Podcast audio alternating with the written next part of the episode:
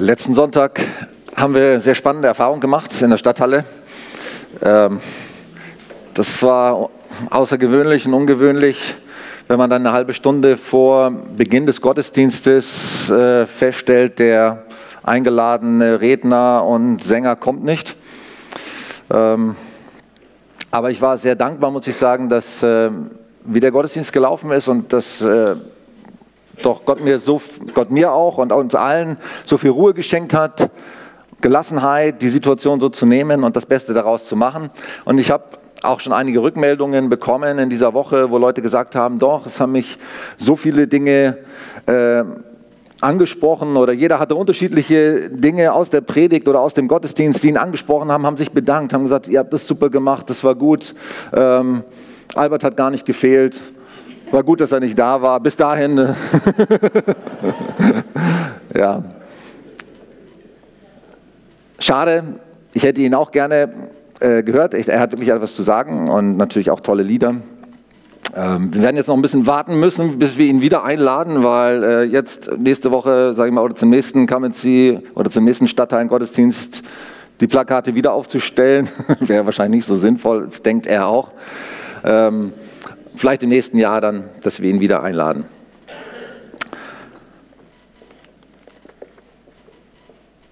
Genau, also ich habe hauptsächlich positive Rückmeldungen bekommen. Die einzigen negativen Rückmeldungen oder kritischen Rückmeldungen, die ich bekommen habe, war die, dass meine Predigt zu lang war. Und ähm, ich habe selber gar nicht so drauf geachtet, ehrlich gesagt. Äh, jemand hat mir, mal, hat mir dann gesagt, also maximal 25 Minuten, mehr geht gar nicht. Also länger können die Leute sich nicht konzentrieren. Ich werde mich bemühen, heute mich daran zu halten. Ich lege meine Uhr hier vorne hin. Aber ah, da hinten haben wir auch eine. Genau. Ich bin so ein Mensch, auch ein Prediger, der mit Dingen schwanger geht. Damit meine ich, mich beschäftigen, sich, mich beschäftigen Themen über einen längeren Zeitraum hinweg und dann äh, fängt sich das an, in mir zu formen oder zu entwickeln und ich spüre auch, das ist etwas, was Gott mir gibt, damit ich es dann auch weitergebe an die Gemeinde. Und so ist auch heute. Erst gestern, erst gestern Abend habe ich mich entschieden für das Thema, oder das Thema festzulegen, weil es waren so verschiedene unterschiedliche Dinge, die mich bewegt haben. Aber eins stand doch sehr im Vordergrund, und zwar ist das das Thema Abendmahl, was wir auch heute miteinander feiern. Ich habe vor einiger Zeit äh, angefangen, ein Buch zu lesen von Mike Chance, Erlöst durch sein Blut. Sehr empfehlenswert. Dann ähm, ein anderes Büchlein von Joseph Prince, ein Prediger, den ich auch öfter im Internet oder auch im Fernsehen mir in letzter Zeit anschaue. Und er hat auch ein kleines Büchlein geschrieben, Gesund und Heil durch das Abendmahl. Sehr zu empfehlen. Ähm, dann noch ein anderes Buch von Anna Mendes, Iss mein Fleisch und trink mein Blut. So, es gibt noch viel mehr Bücher, auch die sich äh, mit dem Thema Abendmahl beschäftigen. Aber ich habe gemerkt, äh, ja, mich hat das bewegt. Eben, wie gesagt, schon seit längerer Zeit habe ich äh, Dinge darüber gelesen. Dann lese ich ja auch regelmäßig die Elia-Liste. Möchte ich euch auch sehr ans Herz legen. Das ist eine, eine Sammlung von äh, prophetischen Eindrücken, die übers Internet weitergegeben, weitergegeben werden. Elia mit H, also Elia und dann H dahinter und dann Liste. Könnt ihr mal suchen. Kann man abonnieren, kriegt man so einmal die Woche etwa ein Mail mit äh, prophetischen Worten. Und auch dort war in den letzten beiden Malen das Abendmahl thematisiert, unter anderem. Zum Beispiel am 12. Februar, feier das Abendmahl und halte dich fern von Dingen, die nicht gut für dich sind. Und das letzte, die letzte Elia-Liste, jetzt vom 25. Februar, Nimm oft das Abendmahl, im Blut Jesu liegt Kraft und Vollmacht.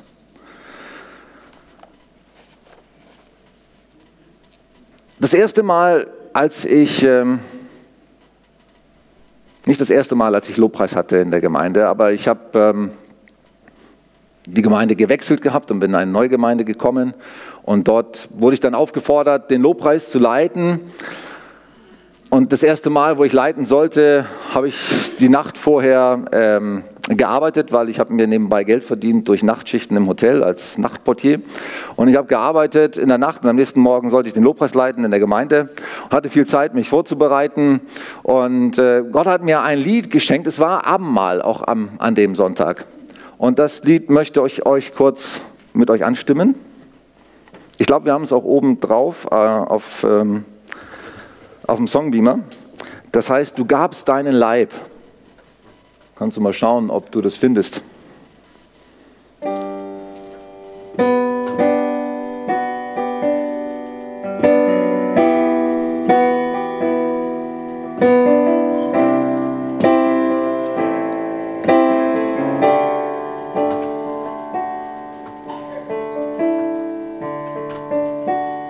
Haben wir es drin, Thomas?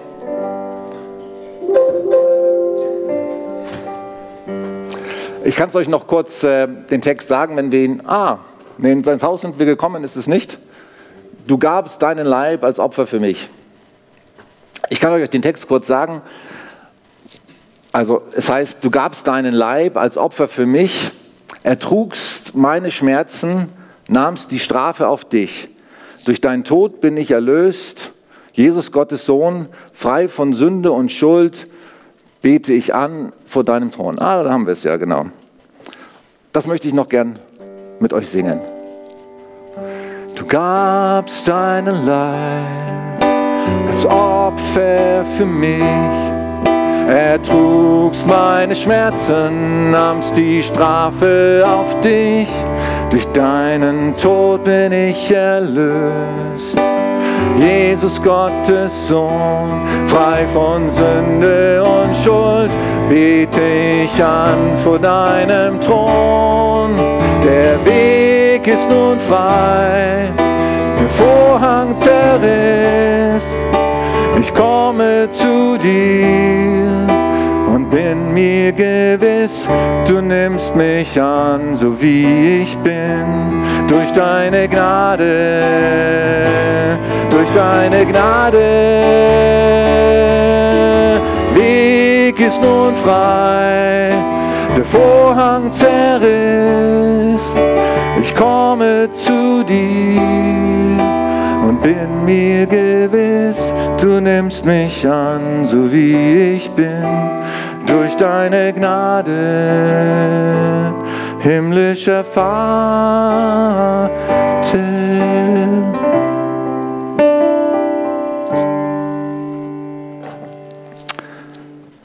Genau, dieses Lied habe ich dann in dieser Nacht vor meinem ersten Lobpreiseinsatz in dieser Gemeinde getextet und komponiert und dann auch gesungen an dem Morgen. Und es war auch in dem Gottesdienst eine sehr, wie soll man sagen, sehr starke und gefüllte Atmosphäre. Nicht, ich würde jetzt nicht sagen durch das Lied oder weil dieses Lied da war, sondern ähm, einfach weil Gott gegenwärtig war mit seiner, mit seiner Kraft und auch im Abendmahl wir einfach gespürt haben, Gott zeigt sich auf besondere und sehr dichte Art und Weise und begegnet uns auf sehr dichte Art und Weise. Er gab seinen Leib als Opfer für mich. Er trug meine Schmerzen, nahm die Strafe auf sich. Und zwar nicht nur die Strafe, das habe ich jetzt in dem Lied nicht getextet, sondern auch die Krankheiten. Und ich möchte, dass wir die Texte, wir haben ja auch so eine Bibel-App dort auf dem Computer drauf, mal mit ähm, projizieren aus Jesaja 53. die Verse 4 und 5, Jesaja 53, 4 und 5. Für wahr, er trug unsere Krankheit und er lud auf sich unsere Schmerzen. Ist jemand hier heute Morgen mit Krankheit und mit Schmerzen?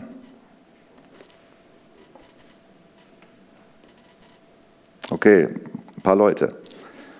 Jesus hat sie getragen für dich und für mich Er trug unsere Krankheit, er lud auf sich unsere Schmerzen.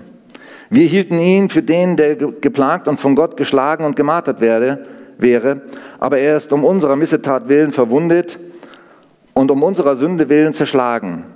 Die Strafe liegt auf ihm, auf dass wir Frieden hätten, und durch seine Wunden sind wir geheilt. Ich finde es wunderbar, wie das ganze Evangelium hier bei Jesaja schon in zwei Versen zusammengefasst ist. Das, was unseren Glauben im Kern ausmacht, die Botschaft vom Kreuz. Habt ihr mal gelesen, dass der Apostel Paulus, als er zu den Korinthern ging, sagte, ich habe mir vorgenommen, keine andere Botschaft unter euch zu wissen, als nur Jesus, als nur Christus, und zwar ihn als gekreuzigten. Ich habe mir vorgenommen, nichts anderes zu wissen, nichts anderes zu predigen, nichts anderes zu verkünden als Christus und zwar ihn als gekreuzigten. Das war das Zentrum seiner Botschaft und er hat es das Evangelium genannt, die gute Nachricht. Es ist wirklich eine wunderbare, eine tolle, die beste Nachricht, die es überhaupt gibt für Menschen, die schon hier bei Jesaja vorhergesagt wurde und dann in Jesus Realität wurde, in dem, was er für uns tat. Und diese Realität hat schon, sage ich mal, ich sehe das immer so, von Jesus, von seinem Kreuz, es hat zurückgewirkt schon ins Alte Testament. Also Leute haben das schon prophetisch erfasst vor seiner Zeit. Und es wirkt bis in alle Zeit nach. Die Gnade, die Jesus uns geschenkt hat am Kreuz, sie wirkt nicht nur in dieser Zeit, wo wir manchmal sagen, jetzt ist Gnadenzeit, sondern es heißt in der Bibel, sie wirkt durch alle Zeitalter hindurch bis in alle Ewigkeit. Dieses Kreuzesgeschehen, dieses, das, was Jesus getan hat am Kreuz, ist das größte, die größte und stärkste Kraft, die es gibt im Universum. Und es ist eine, eine Befreiung und eine, eine Heilung und eine Erlösung, die alle Bereiche unseres Lebens umfasst. Nicht nur, manche reduzieren es nur auf unsere Sünden und sagen, okay, Jesus hat unsere Sünden getragen und wir werden nicht in das ewige Gericht kommen. Beim jüngsten Gericht dürfen wir, werden wir begnadigt, weil wir an das glauben, was Jesus am Kreuz getan hat. Das stimmt. Und das ist sicherlich auch das Stärkste und das Größte, was in dieser Nachricht drinsteckt. Wir brauchen keine Angst mehr haben vor dem Tod. Wir haben eine ewige, herrliche Zukunft. Wenn wir an das glauben, was Jesus für uns getan hat, dann sind wir für immer in Sicherheit. Sind wir gerecht geworden. Durch, durch sein Blut, nicht durch unsere eigenen Werke. Nicht wir müssen perfekt sein, nicht wir müssen alle Gesetze erfüllen. Nicht wir müssen Gott beweisen, wie sehr wir ihn lieben und wie gut wir sind, sondern unser Glaube zählt, was Jesus für uns getan hat. Das macht uns gerecht. Das macht uns sicher. Und das ist wirklich die die wunderbarste und größte Nachricht. Wir brauchen uns nicht mehr zu fürchten. Wir haben eine ewige, herrliche Zukunft bei ihm und wir sind sicher. Aber in das glauben, sage ich jetzt mal so, durchweg alle Christen aller Konfessionen.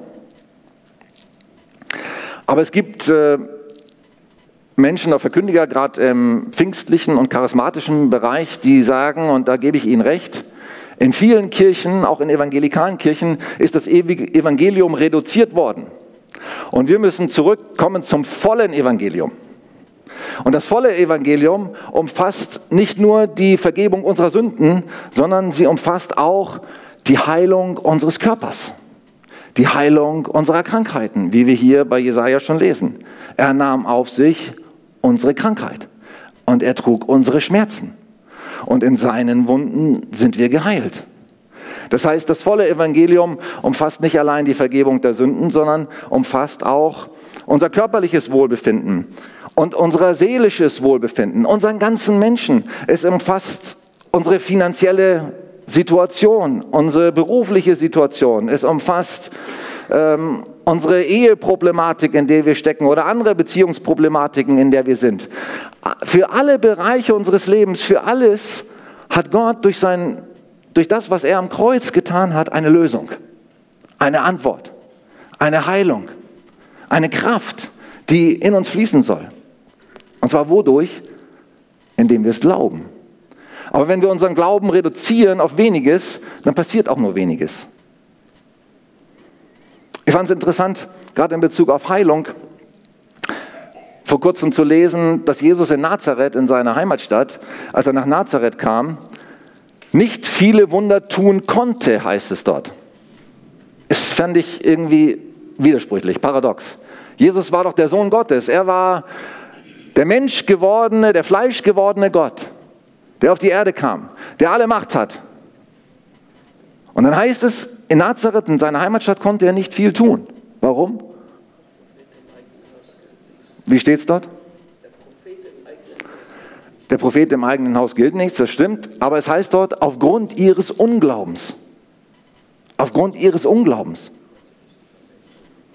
Das heißt, in uns muss Glaube geweckt werden und Glaube daran, an all das, was im, im Kreuzesgeschehen steckt und in all das, was Gott uns schenken will.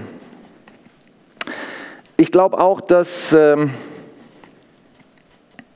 das Abendmahl, was wir heute feiern, und ich bete, dass, dass es eine, heute eine gewaltige Kraft in uns und unter uns, in unserem Körper, in unserem Geist, in unserer Seele, in unserem Leben freisetzt. Nämlich das soll es. Und ich glaube, wir haben das Abendmahl oder viele Kirchen, vielleicht auch wir, ich weiß es nicht, reduziert auf ein lebloses Ritual, das wir einfach nehmen, weil wir denken, das gehört halt einmal im Monat dazu und ist irgendwie ja auch wichtig. Aber glauben wir an die Kraft von dem, was da drin steckt? Nehmen wir das in der Erwartung, dass durch diese Handlung, indem wir das Fleisch, indem wir das Brot essen, was Jesu Fleisch ist, und indem wir das, den Wein trinken, was sein Blut ist, dass eine Kraft in uns freigesetzt wird. Glauben wir das wirklich? Lesen wir mal aus Johannes 6, Abvers 51 bis 58. Johannes 6, 51 bis 58. Eure Väter haben in der Wüste das Manna gegessen und sind gestorben. Dies, ah, warte nicht noch einen kleinen Moment, Johannes 6, könnt ihr es mitlesen, wer eine Bibel hat, kann sie aufschlagen. Johannes 6, 51 bis 58. Ich bin das Brot des Lebens, oder hier, ich bin das lebendige Brot. Dann lese ich es von da. Ich bin das lebendige Brot, das aus dem Himmel herniedergekommen ist. Wenn jemand von diesem Brot isst, so wird er leben in Ewigkeit. Das Brot aber, das ich geben werde, ist mein Fleisch, welches, geben, welches, ich geben werde für das Leben der Welt. Die Juden nun stritten untereinander und sagten, wie kann dieser uns sein Fleisch zu essen geben? Da sprach Jesus zu ihnen, wahrlich, wahrlich, ich sage euch, es sei denn, dass ihr das Fleisch des Sohnes des Menschen esst und sein Blut trinkt, habt ihr kein Leben in euch selbst. Wer mein Fleisch isst und wer mein Blut trinkt, der hat ewiges Leben und ich werde ihn auferwecken am letzten Tag. Denn mein Fleisch ist wahrhaftig Speise und mein Blut ist wahrhaftig Trank. Wer mein Fleisch isst und mein Blut trinkt, bleibt in mir und ich in ihm. Aufgrund dieser Worte, die Jesus da gepredigt hat, haben die meisten Menschen ihn verlassen. Das fanden sie zu krass. Da sind nur die zwölf übrig geblieben. Alle anderen sind weggegangen, haben gesagt, die, diese Worte sind uns zu hart, die können wir nicht hören. Und wovon hat Jesus da gesprochen? Er hat von seinem, seinem Kreuzesleiden gesprochen, dass er sein Leib geben wird für die Erlösung der Welt, dass er sein Blut vergießen wird zur Vergebung der Sünden und dass er seinen Leib brechen lässt, damit wir Heilung erfahren an unserem Körper und Heilung für, für unseren ganzen Menschen. Davon hat er gesprochen. Und ich denke, er hat auch davon gesprochen, ähm, ach genau, hier geht es noch weiter, dass von dem Abendmahl, was wir feiern sollen. Gleich wie der lebendige Vater mich gesandt hat und ich lebe des Vaters wegen, so auch wer mich isst, der wird auch leben meinetwegen. Dies ist das Brot, das aus dem Himmel herniedergekommen ist. Nicht wie die Väter aßen und starben. Wer dieses Brot isst, wird leben in Ewigkeit.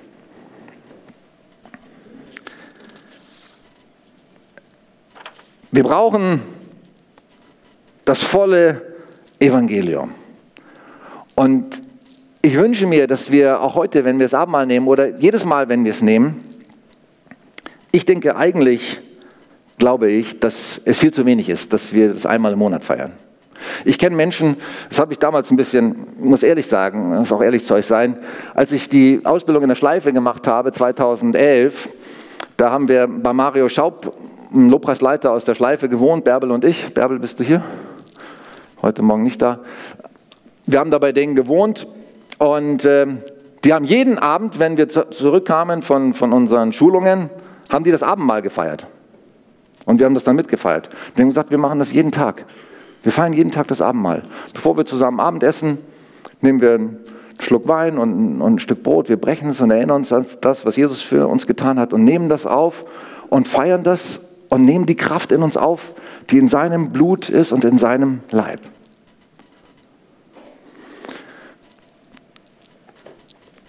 Die Anna Mendes ist eine sehr bekannte Evangelistin und Prophetin, feiert jeden Tag das Abendmahl. Viele aus ihrer Gemeinde feiern jeden Tag das Abendmahl.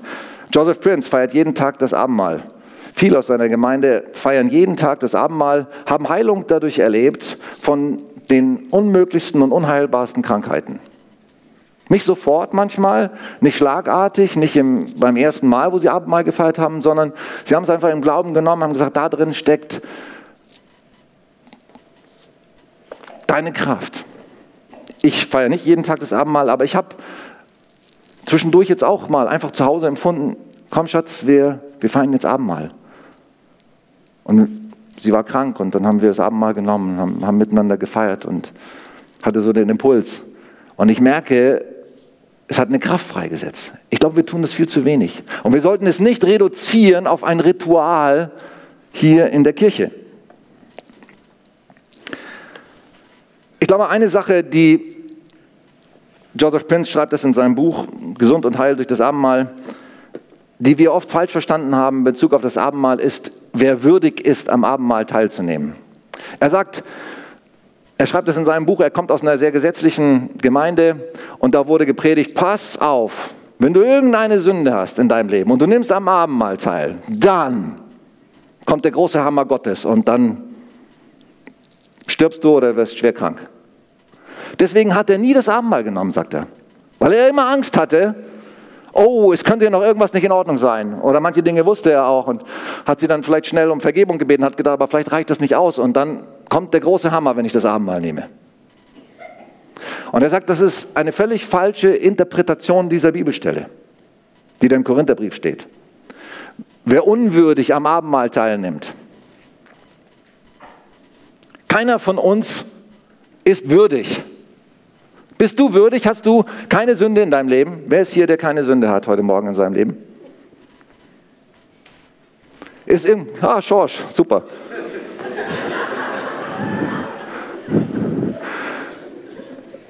Keiner von uns ist würdig, am Abendmahl teilzunehmen. Was macht uns würdig vor Gott? Was macht uns würdig? Sein Blut. Sein Evangelium, sein zerbrochener Leib macht uns würdig. Das hat den Weg freigemacht. Dadurch ist der Vorhang zerrissen. Früher durfte nur einmal im Jahr der hohe Priester in Gottes Gegenwart kommen. Jetzt darf jeder von uns kommen. Ich komme, wie ich bin, habe ich gesungen in dem Lied. Und das stimmt. Du nimmst mich an, so wie ich bin, durch deine Gnade, durch deine Gnade, himmlischer Vater. Du nimmst mich an, so wie ich bin. Ich komme, wie ich bin. Ich komme als sündiger Mensch. Ja, warum komme ich denn zum Abendmahl? Weil ich ein sündiger Mensch bin weil ich Vergebung brauche für meine Schuld. Deswegen komme ich, deswegen nehme ich das Abendmahl. Und hier ist das etwas ganz anderes gemeint. wenn ihr den Kontext liest von 1. Korinther 11, dann werdet ihr doch feststellen, dass es überhaupt gar nicht darum geht, dass man ein sündloses Leben haben muss, damit man am Abendmahl teilnehmen darf.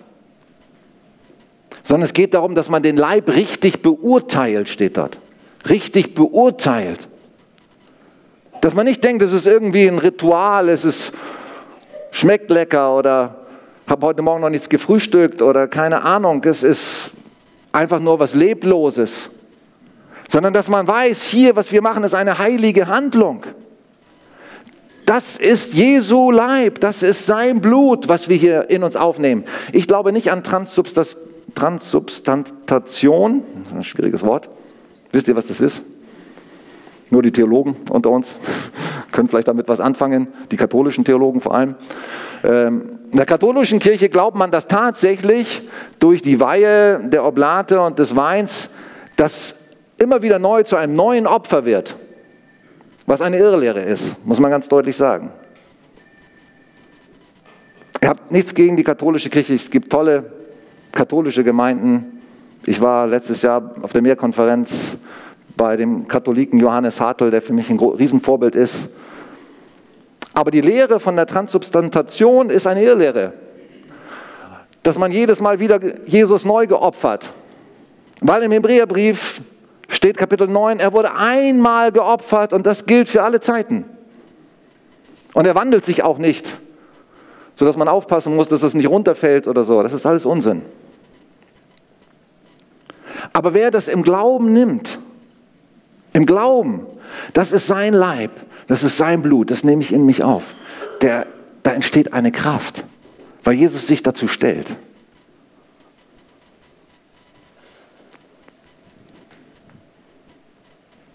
Das ist eine reale Kraft, die im Abendmahl drinsteckt.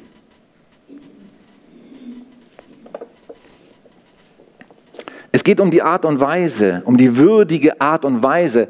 Würdig heißt hier nicht, als, wird nicht als Zustand gebraucht, sondern als Adverb, also in Bezug auf das Verb, dass wir würdig teilnehmen, einer würdigen Art und Weise daran teilnehmen, nämlich indem wir das achten, was das ist. Das ist der Leib und das Blut Jesu, das uns Erlösung gebracht hat für unsere Sünden, das die Kraft zur Vergebung der Sünden in uns freisetzt, Reinigung vom schlechten Gewissen, von bösen Werken. Wer ist heute Morgen mit ein bisschen schlechten Gewissen hierher gekommen? Das sind doch ein paar. Wenn du das Blut nimmst, dann sollst du gereinigt werden von jedem schlechten Gewissen. Dass du frei und happy und glücklich, jubelnd hier rausgehst und sagst, ich bin völlig erlöst, ich bin befreit, habe kein schlechtes Gewissen mehr. All meine Sünde ist reingewaschen von mir. Diese Kraft soll das freisetzen. Und wer mit Krankheiten gekommen ist, mit Schmerzen gekommen ist, der soll das Brot nehmen und soll die Kraft, die heilende Kraft an seinem Körper erfahren.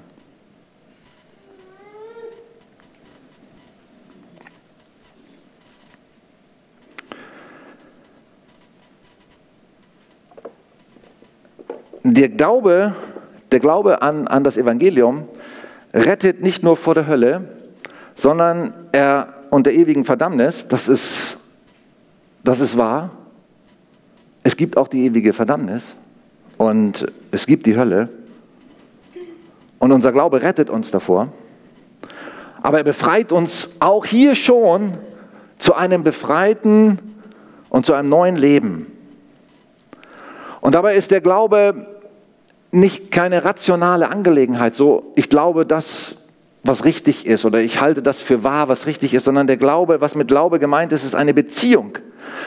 Ich in Jesus und er in mir. Und was kann das besser ausdrücken als das Abendmahl? Ich nehme das auf. Ich sage, Jesus, du in mir. Deine Kraft in mir, dein Blut, dein Evangelium, dein Leib in mir, du in mir und ich in dir.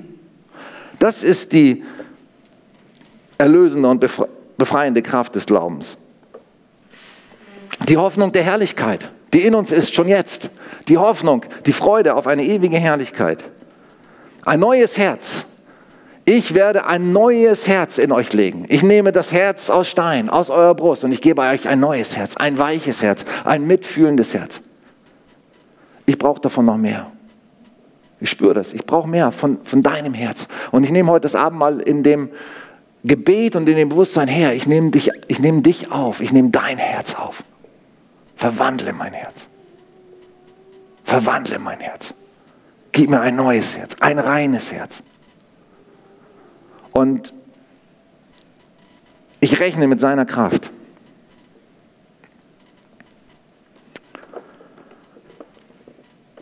Es ist rettender Glaube, es ist erlösender und befreiender Glaube und es ist heilender Glaube. Psalm 103. Lobe den Herrn meine Seele und alles, was in mir ist, seinen heiligen Namen. Lobe den Herrn meine Seele und vergiss nicht, was er dir Gutes getan hat. Der, Erstens, dir alle deine Sünde vergibt. Wie viel Sünde vergibt er dir? Alle. Hast du irgendeine Sünde mitgebracht, wo du denkst, die vergibt er dir nicht? Alle. Jede. Der dir vergibt alle deine Sünde. Und der heilt wie viele deiner Gebrechen? Alle. Der heilt alle deine Gebrechen. Der dein Leben vom Verderben erlöst. Der dich krönt mit Gnade und Barmherzigkeit. Der deinen Mund wieder fröhlich macht. Alexandra ist vorweg. Dass du wieder auffährst mit Flügeln wie ein Adler.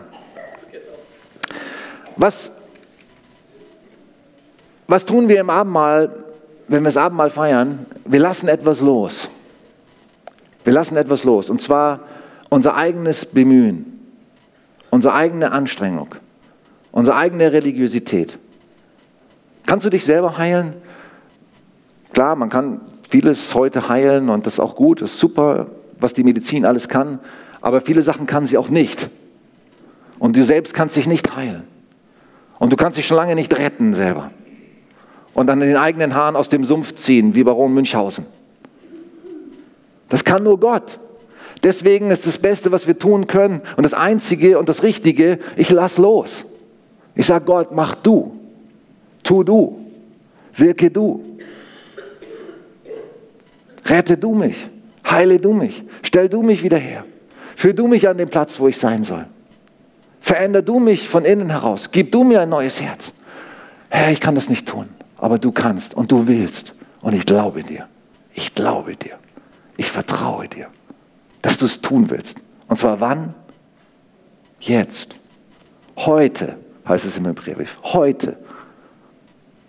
Heute ist der Tag. Verstock dein Herz nicht. Verstock dein Herz nicht. Heute ist der Tag. Es ist noch eine Ruhe vorhanden. Wisst ihr, was das für eine Ruhe ist, von der der Hebräerbrief spricht? Eine Ruhe von unseren eigenen Werken. Wir dürfen ruhen von unseren eigenen Werken, wie Gott ruhte von seinen Werken. Und das nicht nur einmal die Woche am siebten Tag, sondern immer. Darum geht es nicht um Faulheit, sondern da geht es um eine Haltung, dass ich weiß, die wichtigsten Dinge, die Dinge, die so entscheidend sind in meinem Leben, die kann ich nicht selber tun. Gott, die musst du tun. Du musst es in mir wirken. Und ich nehme das Abendmahl in diesem Vertrauen. Da steckt deine Kraft. Da ist dein Blut. Das reinigt mich. Das wäscht mich rein. Das stellt mich wieder her. Das macht mich gerecht vor dir. Halleluja. Jede Sünde. Der, der mir alle meine Sünde vergibt. Alle. Halleluja. Der, und dann nimmst du das Brot, brichst das Brot und isst das Brot und sagst, danke Herr Du heilst alle meine Gebrechen. Alle, meine Rückenschmerzen, meine Kopfschmerzen, meine Arthritis, mein Rheuma, mein Krebs. Danke, Herr. Fließ mit deiner Kraft. Hast du schon mal so das Abendmahl genommen? Ich glaube, das ist die richtige Art.